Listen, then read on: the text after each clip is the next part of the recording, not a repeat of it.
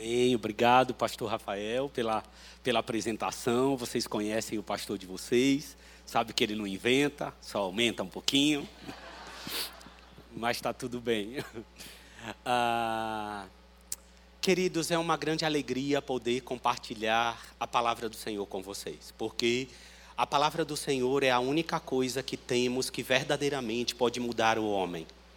Nós podemos ajudar ao, a, as pessoas, nós podemos fazer inúmeras coisas por ela, mas a, a principal, a coisa mais importante da nossa vida é a palavra de Deus, porque ela tem a possibilidade de trazer a vida ao homem que morto estava.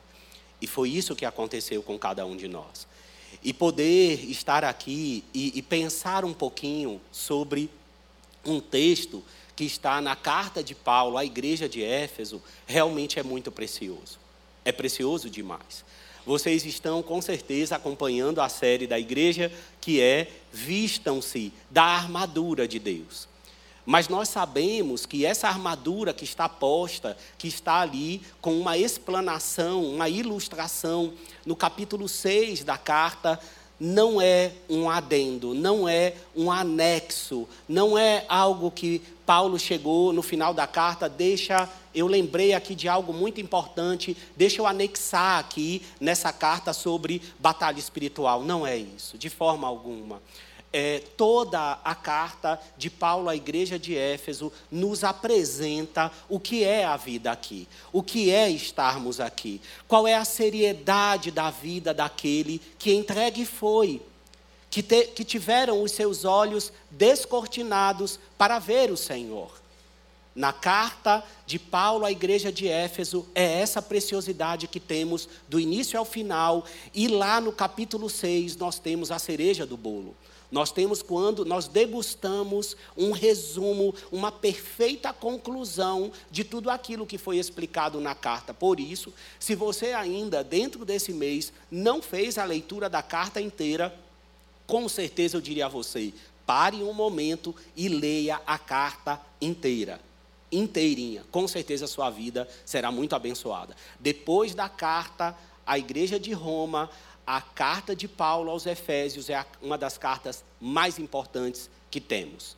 Romanos, com certeza, é mais completa, sim, mas a carta de Paulo à igreja de Éfeso, do capítulo 1 ao 6, passa por tudo aquilo é, que também é importante conhecermos. Tá certo? Ah, está incumbido nessa noite que eu fale para vocês sobre o escudo da fé. Na verdade, em cada domingo nós estamos estudando um versículo com mais afinco. Mas eu não quero somente ir diretamente ao escudo, mas eu quero ler todo o texto que nós estamos conversando, que é Efésios 6, do 10 ao 20, pensando no escudo. Porque você não está disponível a você usar somente um elemento. Até porque a palavra utilizada no capítulo 6 dessa carta é panóplia. Então, quando está traduzido toda a armadura, é porque estamos falando de um equipamento só. Ou seja, eu não posso, como cristão, dizer assim: olhe, eu vou colocar somente o capacete porque é o que eu estou entendendo que é mais importante para mim nessa fase da minha vida. Isso está descartado. Isso não, não existe essa possibilidade, tá bem? Seria nós pensarmos o que Paulo está explicando de uma forma fragmentada. Não é isso que ele está querendo dizer, embora esteja ilustrado. Temos que lembrar que esta carta é uma carta que foi escrita, é uma das cartas da prisão. Então, Paulo estava ali aprisionado, a visão de um soldado onde ele estava ali, é, é, junto, unido, pode com certeza ter feito com que ele se inspirasse a fazer essa ilustração com base em um soldado. É claro que aquele soldado não estava vestido completamente com a armadura em campo, como nós temos em nossa mente, mas com certeza inspirou Paulo a falar sobre essa batalha com a visão de um soldado. Mas a armadura que o cristão tem é uma, uma armadura completa. eu não tenho como dividir.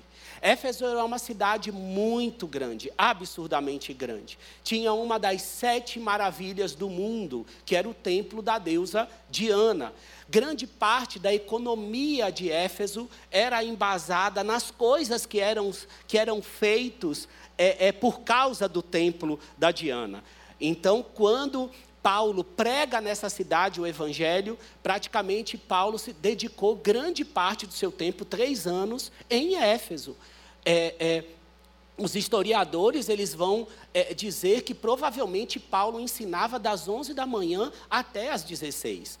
Então, percebemos a dedicação que foi de Paulo nesse lugar, a tal maneira de chacoalhar a economia da cidade e os artesãos, aqueles que viviam de tudo isso, começarem a arrumar confusão de tanto o poder, de tanto a transformação que o evangelho estava causando. Então, eu quero, junto com vocês, pensar em quatro pontos importantíssimos. Nós vamos ler o texto novamente, do, do, capítulo 6, do 10 ao 20, mas eu quero deixar como marcas. É óbvio que vocês estão escutando aí todas as ministrações, é muita informação, mas hoje eu quero que você saia lembrando de quatro coisas importantes. A primeira delas, eu vou falar sobre o que a carta ilustra sobre a sua identidade. Quem é que está habilitado nessa batalha espiritual? São todos? Não. Quem é? A carta deixa claro quem é você. Você pode estar, com certeza, no meio de nós, mas você está decidindo ainda se você quer fazer parte deste povo. E, e, e, com certeza, depois que você ouve a palavra de Deus, que é o poder de Deus para a salvação do mundo, você pode dizer assim: eu, eu, eu quero fazer parte desse, eu quero responder positivamente ao Senhor. A segunda coisa, eu quero dizer qual é a arma número zero. Se você tivesse que listar aí essas armas inteiras que estão postas é, nesse capítulo, qual seria a arma número zero? Eu quero dizer a você. O terceiro, eu quero frisar a existência do inimigo e a relevância da sua ação. Esse é o terceiro ponto. E o quatro, o escudo da fé. Então, são esses quatro pontos que eu vou passar durante essa é, ministração. Tá bem, queridos? Então, nós vamos ler agora Efésios 6, do 10 ao 20. Uma coisa que eu quero pedir a você: não me escute somente, leia a palavra na sua Bíblia, seja ela no celular ou seja ela é, no papel, né? Mas eu quero que você acompanhe. Quando você estiver lendo a palavra, de forma eletrônica ou no papel, eu quero que você, no seu coração, vá pedindo para que Deus te transforme, porque você está lendo o único livro na face da terra que não importa onde você leia ou com quantas pessoas você leia, você está na presença do autor. Então, leia com esse sentimento em seu coração, tá bem? Então vamos lá, vai dizer assim: quanto ao mais, sejam fortalecidos no Senhor e na força do seu poder.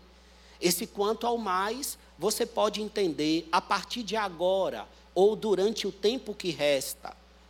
Vistam-se com toda a armadura de Deus para poderem ficar firmes contra as ciladas do diabo. Porque a nossa luta não é contra o sangue e a carne, mas contra os principados e as potestades, contra os dominadores deste mundo tenebroso, contra as forças espirituais do mal nas regiões celestiais. Perceba, eu vou dar uma paradinha, regiões celestiais. Então, você vai perceber que regiões celestiais não aparecem uma vez só na carta de Efésios, tá ok? Então, o que é a região celestial? É o mundo invisível, é o mundo que você não vê, mas é o mundo espiritual, é o mundo que influencia no mundo físico. Então, as regiões celestiais é neste lugar que nós estamos também, tá bem? Aonde esta luta acontece. Então, ele deixa claro, lá nessas regiões, a sua luta não é contra pessoas, é uma luta espiritual. Então está nítido que de forma alguma eu posso ter como inimigo ou como razão dos meus esforços de luta, de batalha, de emoções, algum ser humano. Porque a nossa luta está nas regiões celestiais. Então, isso impede que eu olhe qualquer tipo de pessoa, ainda que eu não tenha afinidade, ainda que esta pessoa é, é, faça coisas que me machuquem, esta pessoa não é minha inimiga, não é meu inimigo. Por isso, peguem toda a armadura de Deus para que vocês possam resistir no dia mal e depois de terem vencido tudo, permanecer inabaláveis. Ou seja, dia mal não é o dia da batalha, tá bem? Dia mal é quando uma investida da parte do diabo, de Satanás ou do seu exército, faz com que você perceba com maior veemência que você está sendo atacado tá bem? Ou seu casamento, ou no seu trabalho, você percebe que uma opressão ou algo diferente está contra você. É um período mau, um período ruim. Portanto, fiquem firmes, cingindo-se com a verdade e vestindo com a couraça da justiça. Tenham os pés calçados com a preparação do evangelho da paz, segurando sempre o escudo da fé com o qual poderão apagar todos os dardos inflamados do maligno. Usem também o capacete da salvação e a espada do Espírito, que é a palavra de Deus.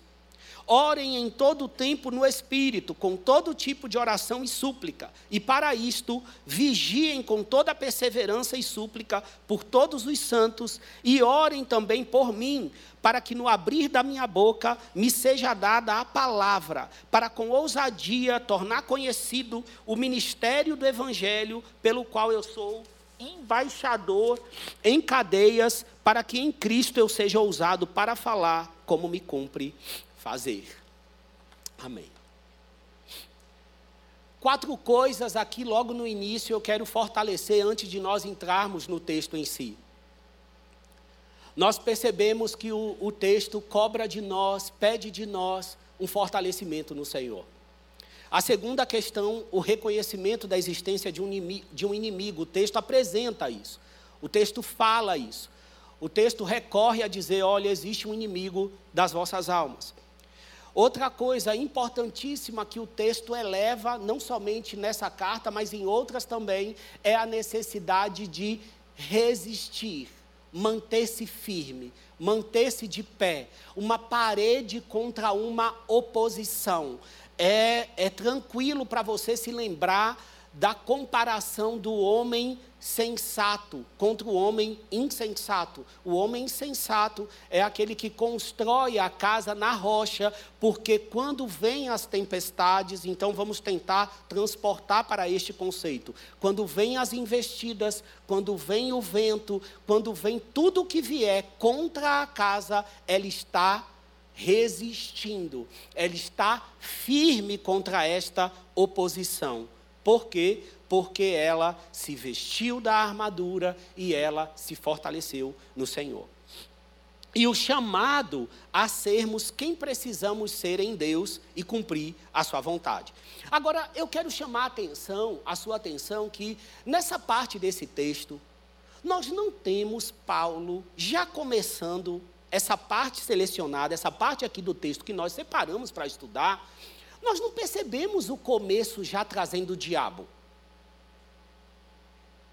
Embora ele exista, embora ele seja o inimigo das nossas almas, embora ele queira realmente devorar, ruge como um leão em volta dos filhos de Deus, querendo devorá-los, o texto não começa alertando em relação a isso. O texto começa com duas capacitações divinas. Então, o que está se sobressaindo não é o inimigo, embora ele exista, e eu não possa nem subestimá-lo e nem superestimá-lo. Eu não posso nem diminuir e nem também aumentar.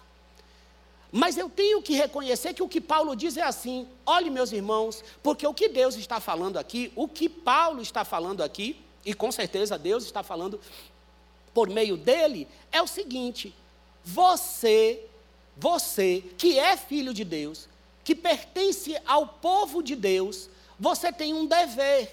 Qual é o teu dever? Fortaleçam-se no Senhor e na força do seu poder. Primeira coisa que o texto começa. O texto não começa com o inimigo, o texto começa com uma capacitação que está à sua disposição, que está disponível para mim, para mim e para você, está disponível para nós. Agrada ao Senhor disponibilizar. Não é algo que o texto está dizendo que simplesmente dar. O texto está colocando disponível e diz assim: fortaleçam-se no Senhor e na força do seu poder.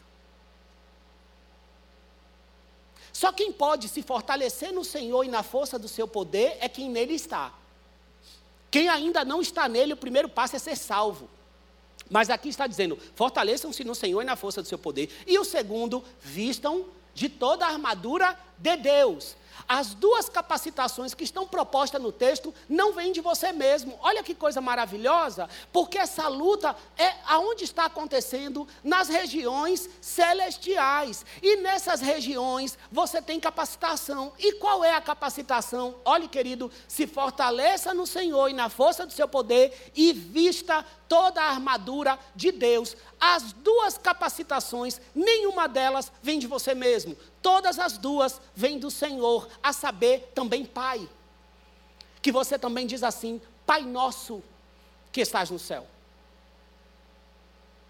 Não é somente Senhor, Salvador, mas também Pai, a quem eu recorro a quem eu abraço, a quem eu sou amado, a quem eu tenho refúgio, a quem eu tenho abrigo, a quem eu me ponho embaixo das suas asas, a quem eu corro quando é necessário e corro também quando não é necessário, à, luz do que eu penso, porque sempre é necessário estar nos braços do Senhor.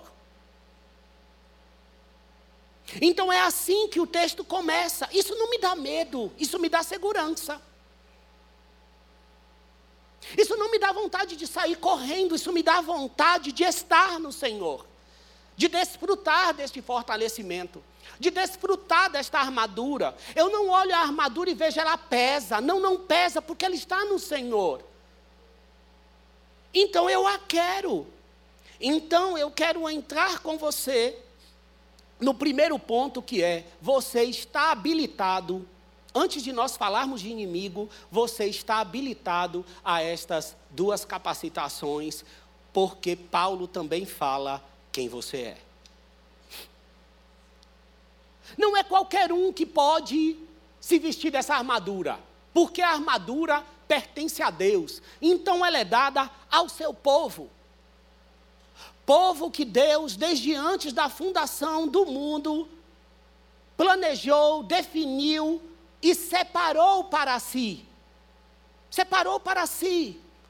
Para ser um povo particularmente seu, que tem ciúmes, não divide com ninguém. Haja vista que você não pode servir a dois senhores. Porque quando serve a um, desagrada ao outro. É só de um, pertenço a ele. Não há mais orfandade, não há mais separação. Se havia um muro que me separava dele, agora não mais. Eu estou ligado a ele, eu estou salvo. Ele decidiu. E assim eu pude responder. Então, quando Paulo começa a carta, eu, vou, eu quero que você leia, está em, em Efésios 1, versículo 3. Acompanhe aí o que diz. Diz assim: Bendito seja o Deus e Pai de nosso Senhor Jesus Cristo, que nos abençoou com todas as bênçãos espirituais nas regiões celestiais em Cristo. Veja bem, lá no lugar aonde você acabou de ver que tem uma luta, neste lugar eu estou também abençoado. Deus abençoa porque bendito é. Então, bendito seja o Deus e Pai de nosso Senhor Jesus Cristo que nos abençoou. Eu já estou abençoado. Aonde? Nas regiões celestiais em Cristo. É neste lugar aonde acontecem as batalhas espirituais, aonde essa batalha não cessa, não é um dia, não é quando você se acha, levanta de manhã e diz assim: ah, eu acho que eu estou numa batalha espiritual. Você acha? Está sempre. Então a batalha espiritual não é algo que cessa, ela só vai cessar quando você estiver na eternidade, quando tudo estiver cumprido aqui. Porque nos olhos de Deus, Deus é atemporal, Deus a tudo vê. Mas nós estamos aqui dentro de um tempo, então tudo não concluiu aqui. Então, neste lugar, eu vou, eu vou passar rapidamente, mas no texto que segue, do 4 ao 14, você vai ver o quê? Você vai ver que você foi escolhido antes da fundação do mundo para ser santo e irrepreensível na presença do Senhor. Ou seja, quem te fez santo, quem te fez irrepreensível na presença dele foi o Senhor. Que mais? Predestinado para ser adotado como filho por meio de Jesus Cristo. Aí, engraçado, aqui está assim: predestinado para sermos adotados como filho. Agora, depois, quando você for estudar, na semana que vem, que o pastor Rafael vai falar do capacete da salvação, o que, que é o capacete da salvação? É você se apropriar do que já está aqui no capítulo 1. Porque aqui está dizendo, predestinado para sermos adotados como filhos. Se eu, se eu me visto do capacete da salvação, é porque filho sou. Entende? Então, a armadura, ela não está só lá, não. Ela está aqui. Porque eu fui predestinado para ser filho. Mas eu preciso receber o presente e abro ele, compreendo esse presente. Não é um presente que você dá para o seu filho, ó, está aqui, ó, essa motoquinha, tem que ligar, tem que usar o, o, controle, e fica lá no cantinho. O presente é dele, mas tem que usar. Mas tem que se apropriar. Em Cristo nós recebemos a redenção, o perdão dos pecados pelas riquezas da sua graça. Então você coloca a couraça da justiça, eu sou justificado. Olha a armadura aqui. Tenho perdão dos pecados.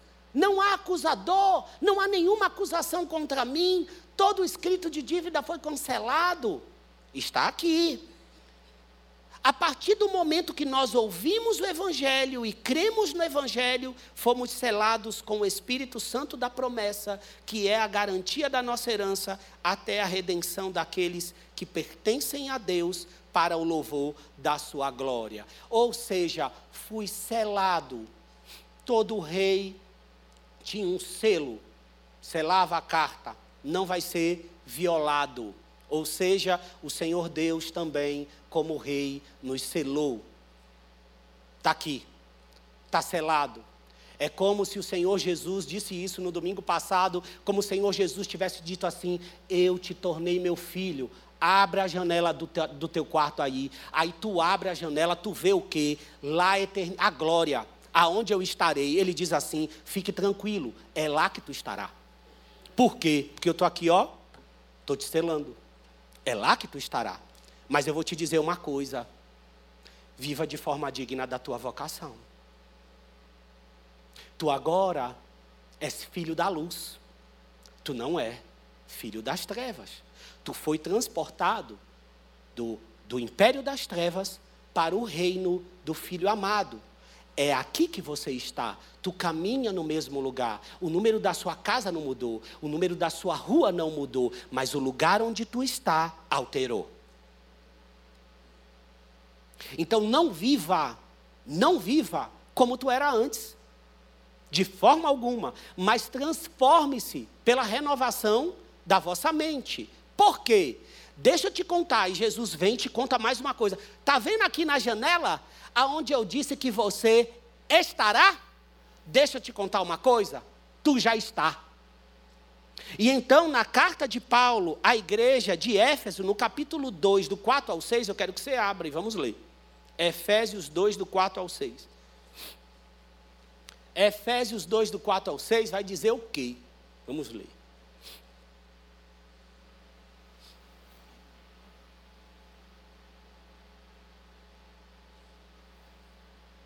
vai dizer assim: Mas Deus, sendo rico em misericórdia, por causa do grande amor com que nos amou, e estando nós mortos em nossas transgressões, nos deu vida juntamente com Cristo.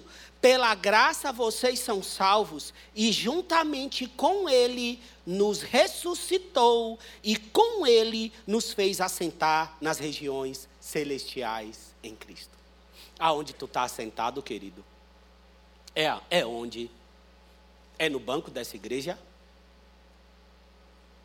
Aí você pode dizer assim: sim, pastor, mas também estou assentado em outro lugar, nas regiões celestiais. E porque eu estou neste lugar, transformado eu vou sendo, porque o meu alvo a partir de hoje é entrar no céu o mais parecido possível. É óbvio que eu vou receber o corpo glorificado, sim. Mas eu não vou chegar todo crequento, não, irmãos. Entendeu? Tu vai chegar o mais próximo possível. Por quê? Porque tu está selado com o Espírito de Deus. Então, tu vai se transformando.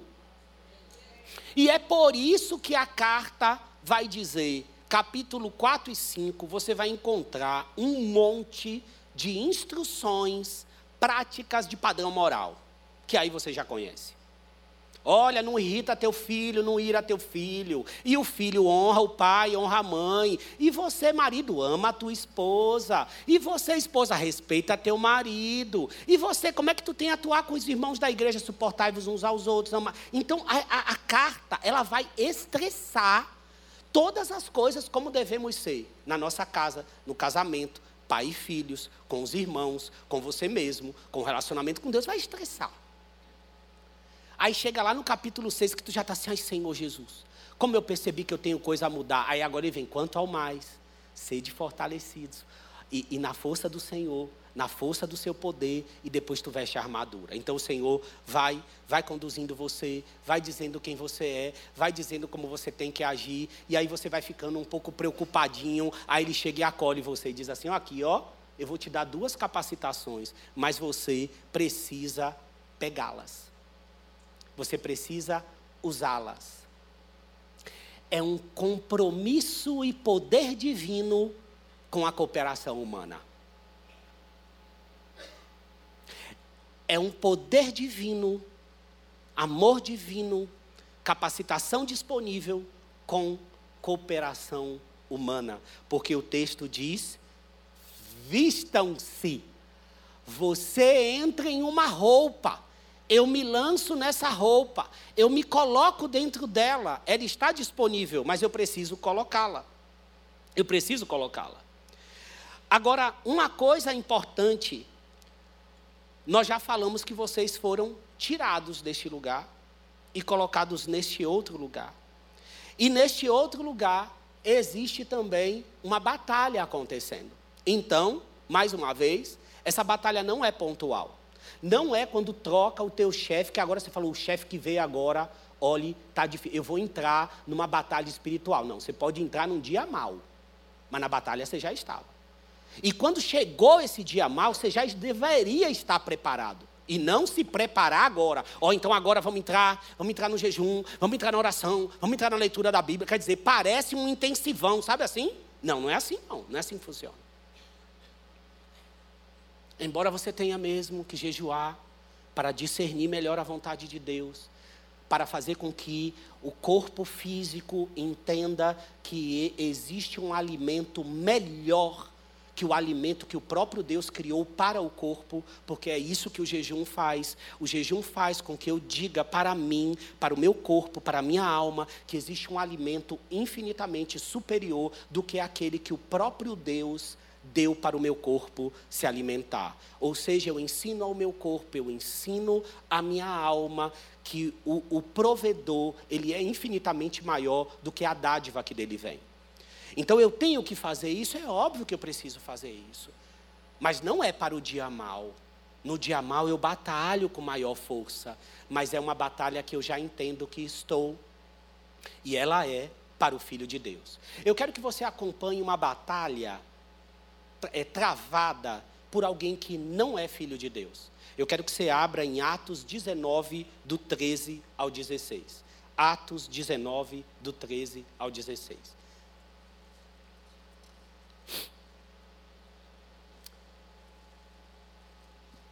Vai dizer assim: E alguns judeus, exorcistas ambulantes, tentaram invocar o nome do Senhor Jesus sobre pessoas possuídas de espíritos malignos, dizendo: ordeno que saiam pelo poder de Jesus, a quem Paulo prega.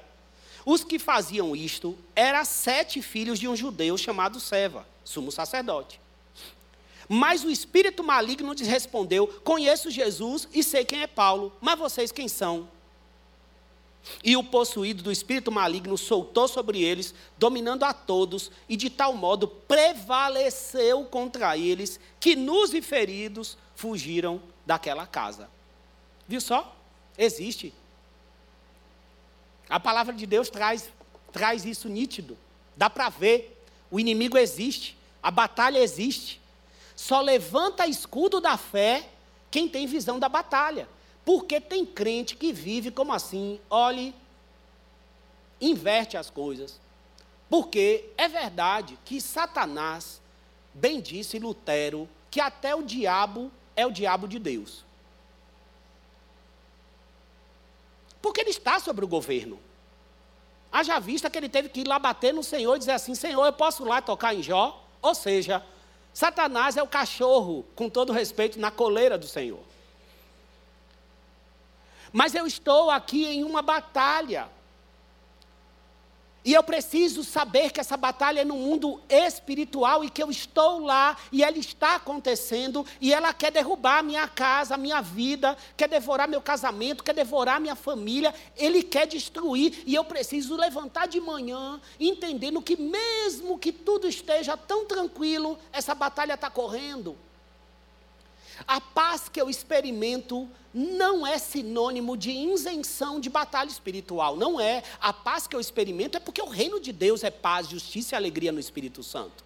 Mas isso não é sinônimo de inexistência de uma batalha espiritual. Eu estou nessa batalha, essa batalha não cessa, ela não dá trégua, ela não dorme, ela não descansa, essa batalha não para, ela não baixa as armas porque você está triste em um determinado dia. Ela não tem pena, ela não tem dó, ela não tem momento de pausa. Essa batalha é constante na vida de todos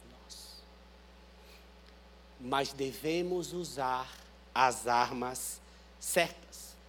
E quando é que você deve usar essa arma? Você já deveria estar com elas. Fortalecer no Senhor e na força do seu poder, entenda bem. Este verbo para você está aparecendo assim: fortaleça-se no Senhor. O correto seria você ler assim: se fortaleça e siga se fortalecendo. Não é algo que você se fortalece agora e diz assim: ai Senhor, agora eu posso passar 15 dias, ou oh, aleluia. Não é. Se fortaleça e vá se fortalecendo, sem terminar. Como se fosse o telemarketing que te liga e diz assim: Senhor, eu estarei enviando. Sabe assim? Então, é assim que você vai fazer com esse fortalecimento, sem parar. Essa armadura não é uma armadura que você diz, Senhor, vou entrar numa, batata, numa, numa, numa batalha agora, me vista da armadura do Senhor. Não. Essa armadura é todo filho de Deus.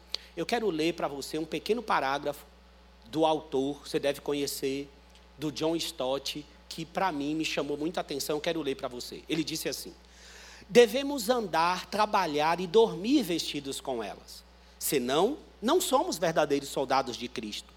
Com esta armadura, devemos ficar em pé, vigiar e nunca relaxar a nossa vigilância.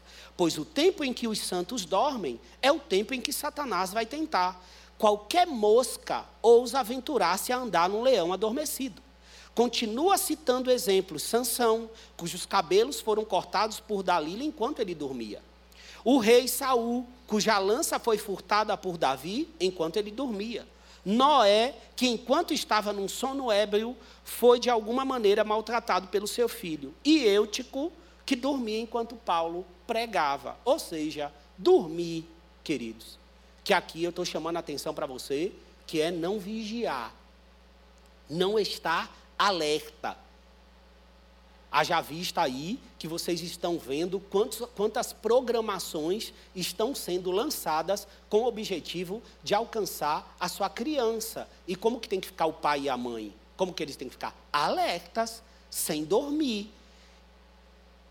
Ou seja, quando eu olho, como, como você, pai, olha qualquer tipo de coisa que vai alcançar o seu filho, ou aquilo que é feito na escola, ou em qualquer outro ambiente, como que você está? Eu estou com o olhar da região celestial. Eu não estou com o olhar daqui, não. Eu estou olhando porque a, a batalha é lá, mas ela influencia aqui.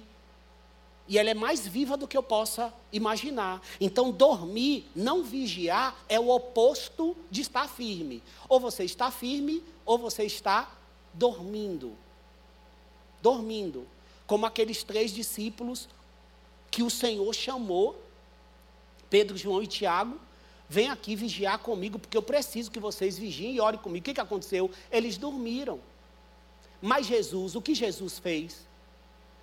Ele orou, orou, orou intensamente, até que um anjo veio do céu e o fortaleceu. Fortaleçam-se no Senhor e na força do seu poder. Jesus é o exemplo da materialização do que Paulo diz à igreja de Éfeso. É tanto que Jesus assenta para orar amargurado e quando levanta, está pronto para ir para a cruz. Ele estava pronto para cumprir a vontade de Deus. Talvez aos olhos de outro ia dizer assim, igual Pedro disse: Não, não precisa não. Eu conheço a vontade de Deus. Eu vou para lá, porque lá é o meu lugar. Jesus se levanta pronto, dizendo: É chegada a hora. Ele se levanta fortalecido. Então, eu estou aqui no segundo ponto, que é a arma número zero. Eu já falei para você quem é você. Agora eu estou na arma número zero. Qual é a arma número zero? Quanto ao mais, sede fortalecidos no Senhor e na força do seu poder. Você está numa batalha que o equipamento não é seu, o equipamento é do Senhor. Fortalecer-se no Senhor é um convite para você se achegar para beber constantemente das águas nos rios do Senhor. Não é uma opção. Olha, se você sentir, se fortaleça no Senhor. Não, querido. Não é se você sentir não é um movimento na horizontal, é um movimento na vertical. É algo que eu faço por estratégias visíveis, mas impacta no mundo invisível. Eu estou lutando em um lugar que impacta no mundo em que eu estou, no mundo físico. Eu reconheço as regiões celestiais. Você que me escuta, você que está aqui, você precisa sair daqui reconhecendo o que acontece nas regiões celestiais. E aí você fala assim: me deixa ver melhor. Me deixa enxergar um pouquinho mais sobre isso. O que, que você está querendo me explicar nessa questão? Então eu quero que você abra 2 Reis, capítulo 6, versos 13 a 18.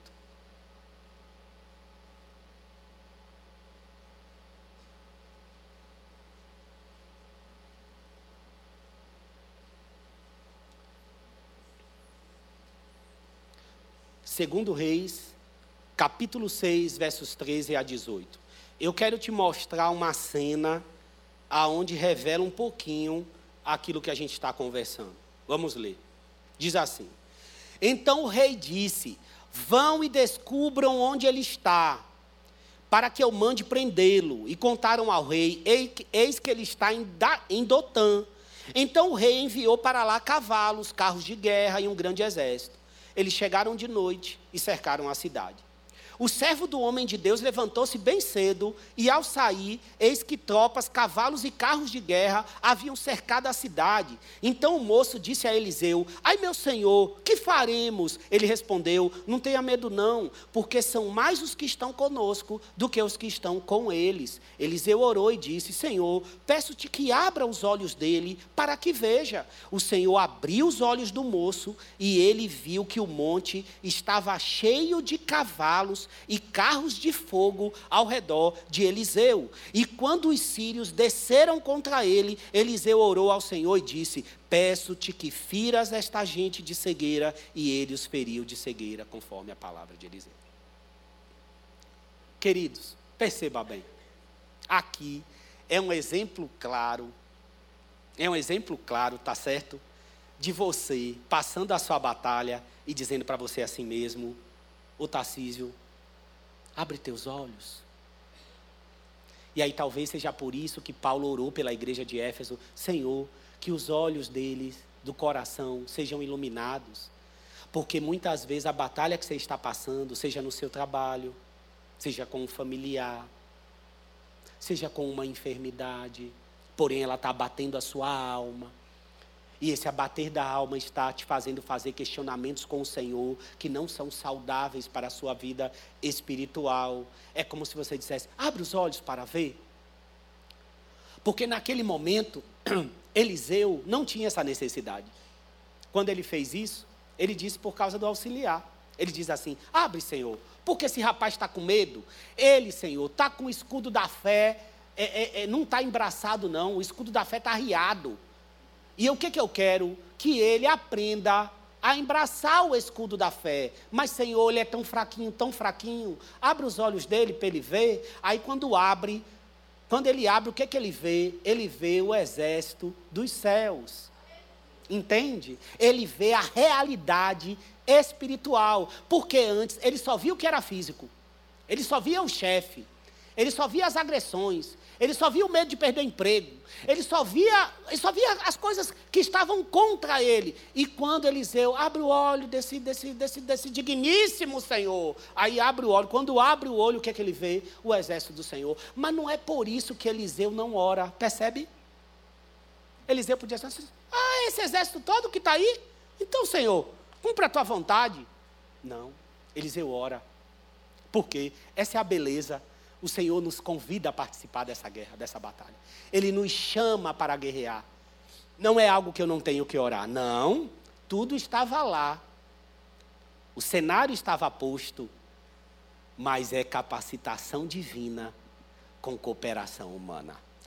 Vistam-se da armadura, levanta o escudo, cinja-se da verdade, coloca a couraça da justiça o capacete, o calçado da preparação do Evangelho da Paz são todos que eu coloco. Se tivéssemos que numerar a ordem das armas, eu, eu diria que essa arma é a primeira. Fortaleça-se no Senhor e na força do seu poder. Na própria carta de Paulo à igreja de Éfeso, ele vai dizer: não vou pedir para você abrir agora. Ele vai dizer: não deem lugar ao diabo. Ele vai dizer assim: abandone a mentira, fale a verdade com todos. Sabe naquela lista que ele vai dizendo o que você deve fazer? Lá no finalzinho ele diz: não dê lugar ao diabo, não. Ele está falando com um crente, meu irmão. Se ele está falando com um crente, ele está dizendo para mim para você assim: olhe, é possível, viu, tu dar lugar ao diabo. É possível tu abrir brecha na tua armadura. Na hora que o inimigo vir, sabe o que acontece? Tem uma abertura enorme aqui na armadura que tu não está nem aí. E sabe o que acontece? A espada do inimigo entra e sai rasgando ali, aonde está a brecha. Não dê lugar, não. Não dê lugar no teu casamento. Não dê lugar na criação de filhos. Não dê lugar na sua vida com Deus. Não durma, não dê lugar ao diabo, porque é possível. É possível você dar lugar ao diabo. É possível. Então, na verdade, o Senhor disponibilizou a força do seu poder. Então, o que, que eu faço? Eu inclino as minhas motivações para se interessar pela palavra de Deus. Ou eu deixo passar anos da minha, da minha caminhada sem conhecer direito as Sagradas Escrituras. Aí você fala assim, queridos, abram em Gênesis, aí está a pessoa lá folheando a Bíblia inteira. Eu creio que a leitura é algo precioso. Eu não durmo em relação a esse valor. Olha o que eu tenho no Brasil. Eu tenho a palavra de Deus traduzida inteira, todos os livros, em várias versões. Eu quero dar valor a essa palavra porque a minha alma não tem dada. Eu me proponho a desenvolver a comunhão com meus irmãos. Eu provoco orações junto com a minha família. Eu permito que os, que os meus filhos conheçam ao Senhor por meio da minha vida, por meio daquilo que eu faço em casa, por meio da maneira que pratico.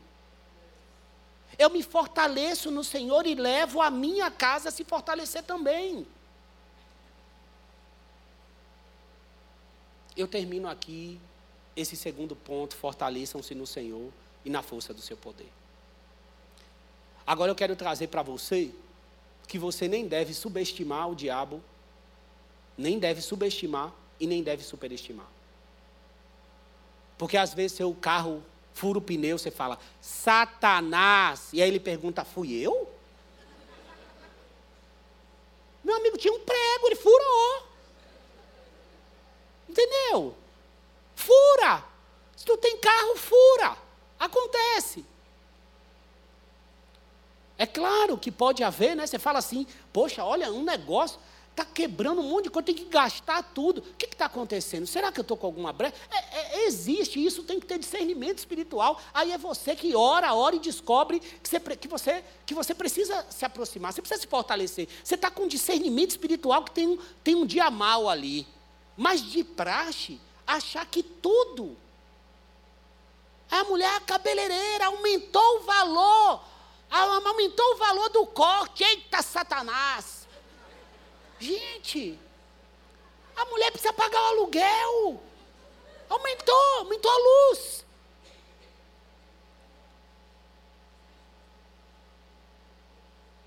Aí tem aquele que nada é o diabo. Nada é o diabo. O diabo lançando um monte de programação você que já é meio inclinado há problema com pornografia, aí o Netflix coloca lá esse filme aqui não é pornográfico, mas está lá um monte de cena que é tal. Ah, não, mas não é. Estou tranquilo. Estou tranquilo. Por quê? Porque ele não está categorizado como pornográfico. É isso que importa. O que importa é quanto eu amo a Deus mais do que qualquer outra coisa que Ele diz para que eu não faça. Ora, eu não estou preocupado com categoria, eu estou preocupado que nada pode ser maior do que o amor que eu tenho por Deus. E se tem algo que Ele diz que não é bom, não é uma lista de regras, é porque eu o amo, é porque eu o quero e eu desejo que Ele governe na minha vida. O inimigo existe. Ele é astuto. Ele conhece o seu trajeto do trabalho. Ele conhece as pessoas que estão lá. Ele vê claramente o que você manda de mensagem no Instagram. Ele conhece o teu percurso. A Bíblia diz que ele tem ciladas, métodos. Ele não cansa. Ele não tem pressa. Ele persiste. Ele é insistente. Ele usa pessoas ele usa equipamentos, ele usa instrumentos, ele é estratégico, mas você, dispam-se do velho homem e vistam-se do novo. Isso é vestir armadura. E isso é vestir armadura. É despir-se de quem você era e se revestir do novo. Pedro também registrou: estejam alertas e vigiem. O diabo, o inimigo de vocês, anda ao redor como um leão, rugindo e procurando quem possa devorar, ele vai usar a mesma palavra: resistam-lhe. Não libera brecha, não, na armadura. Permanecendo firme na fé, sabendo que o irmão que vocês têm estão passando pelo mesmo sofrimento. E agora eu quero, quero caminhar para concluir com o escudo da fé. Você fala assim, pastor, agora que você vai começar o tema, Aí vou dizer assim, meu querido, eu comecei o tema faz tempo.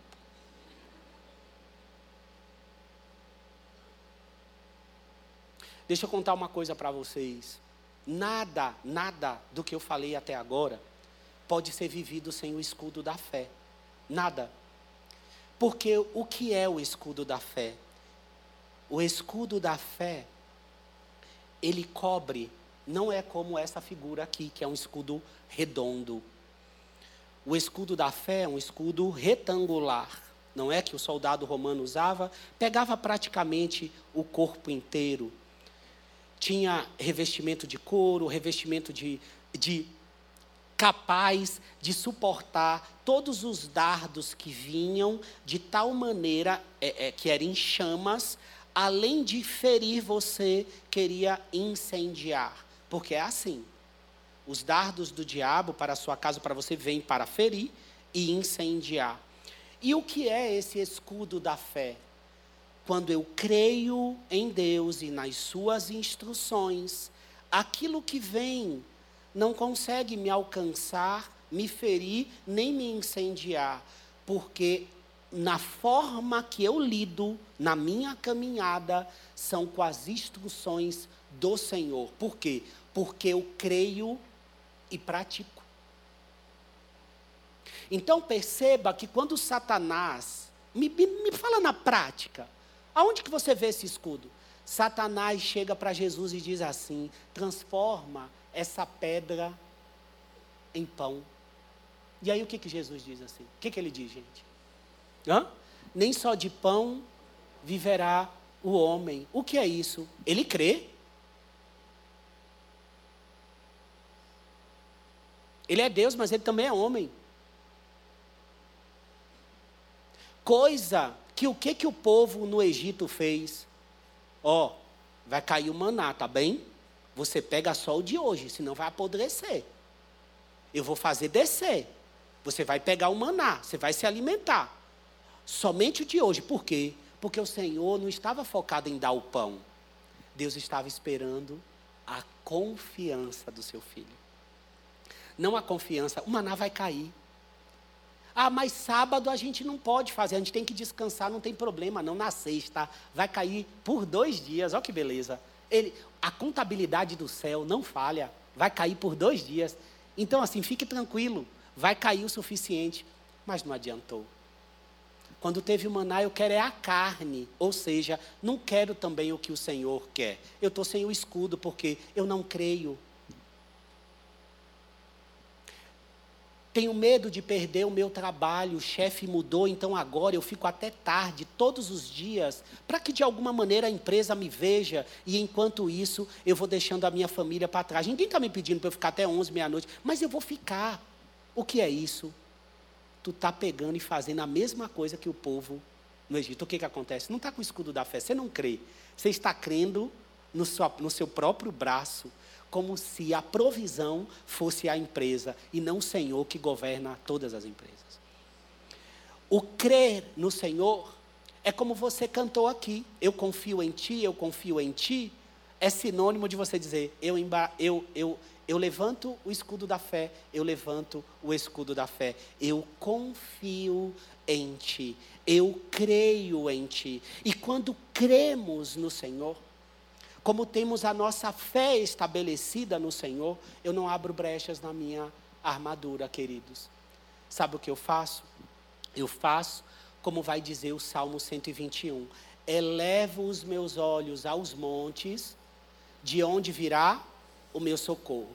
Por que, que eu tenho que elevar os olhos para os montes? Porque isso me lembra a altura. Isso ilustra para mim a região celestial e não aquilo que eu estou vendo, embora eu esteja aqui. Então, quando eu estou aqui, eu elevo meu queixo, a minha face ao céu. Por quê? Porque o meu socorro vem de lá. Então, a minha ação para tudo conquistar à minha volta é pelo que vejo lá, no alto, e não pelo que vejo aqui, embora isso me ameace. Porque o dardo inflamado do diabo é combatido com o escudo da fé. É necessário crer para não cair nos embaraços dele. Sabe? É como você dizer assim: nossa casa perdeu o carro, sabe? A gente não pode ter carro nesse momento, a gente teve que vender devido à situação. Mas aí dentro do seu coração você não aceita aquilo, chega na sua casa e diz assim: Ó, oh, meu vizinho acabou de comprar o carro bem que eu queria. Olha só, você já está agora achando que aquele que nem filho de Deus é, está sendo mais privilegiado que você. Você vai deixando aquilo entrar. Daqui a pouco vem alguém, aparece com uma oferta maravilhosa daquele carrinho que você quer. Aí tu fala, é uma bênção de Deus, vai lá, tira as economias que tinha. Entendendo que um outro que está oferecendo um outro trabalho, que também é duvidoso e você não está interessado, vai suprir. E então porque você não crê no Senhor, você não levanta o escudo da fé, confunde até os dardos inflamados do inferno com bênçãos do alto, porque você está com o escudo abaixado. Eu diria para você, o escudo da fé nunca se abaixa. Nunca se abaixa. Talvez eu poderia trazer mais características. Eu tenho anotado mais características de como era o escudo do soldado romano. Mas eu não quero trazer isso para você, não, nesse momento. Porque o que importa mais para nós não é o escudo, é a fé que se faz escudo. Então o que você precisa é da fé. Você precisa cingir-se da verdade, ter a verdade no íntimo guardar a palavra não só aqui, mas no coração. Você precisa da couraça da justiça, se ver justificado e perdoado pelo Senhor, mas também praticar a palavra, a justiça de Deus praticada. Você precisa do calçado do evangelho, da preparação do evangelho da paz, porque te dá firmeza e faz com que você leve essa palavra. Você precisa do escudo da fé. Você precisa do capacete da salvação, reconhecendo que o seu lugar é na eternidade. Você precisa da espada do Espírito para guerrear. Então eu diria: se tem uma coisa que eu tenho a dizer a você é quanto ao mais, fortaleçam-se no Senhor e na força do seu poder. Podemos ficar de pé, queridos? Vamos orar ao Senhor? Eu vou chamar aqui o pastor Rafael para orar por vocês, terminar, fazer o apelo, se tiver alguém que quer entregar a vida para Jesus e que o Senhor Deus te fortaleça. Pai, muito obrigado pela tua palavra. Ensina-nos a confiar em ti. Ensina-nos a levantar realmente esse escudo da fé em nossas vidas, no nosso dia a dia, Pai. E que o inimigo não encontre brechas. Ensina-nos também, ó Pai, a identificarmos essas brechas e dependemos de Ti, nos capacitando para fecharmos essas brechas e andarmos com o nosso escudo erguido, nos livrando de todo e qualquer ataque do inimigo. Que seja a nossa prática, não só essa semana, mas para toda a nossa vida, Pai. Que o inimigo não encontre essas brechas em nós. Leva o teu povo em paz, em segurança para uma semana, Pai na tua presença, desfrutando de tudo isso que temos aprendido com o Senhor. E que o amor de Deus o Pai, a graça de Jesus Cristo Filho, a comunhão e as doces consolações do Espírito Santo de Deus, seja na vida de cada um aqui, em suas famílias, hoje e para todo sempre. Amém, amém e amém. Aleluia. Se você gostaria de entregar a sua vida ao Senhor Jesus Cristo, dedicar a sua vida a Ele, vem aqui nos procure nesse momento e nós vamos orar com você. Vá na paz do Senhor e até a semana que vem, em nome de Jesus.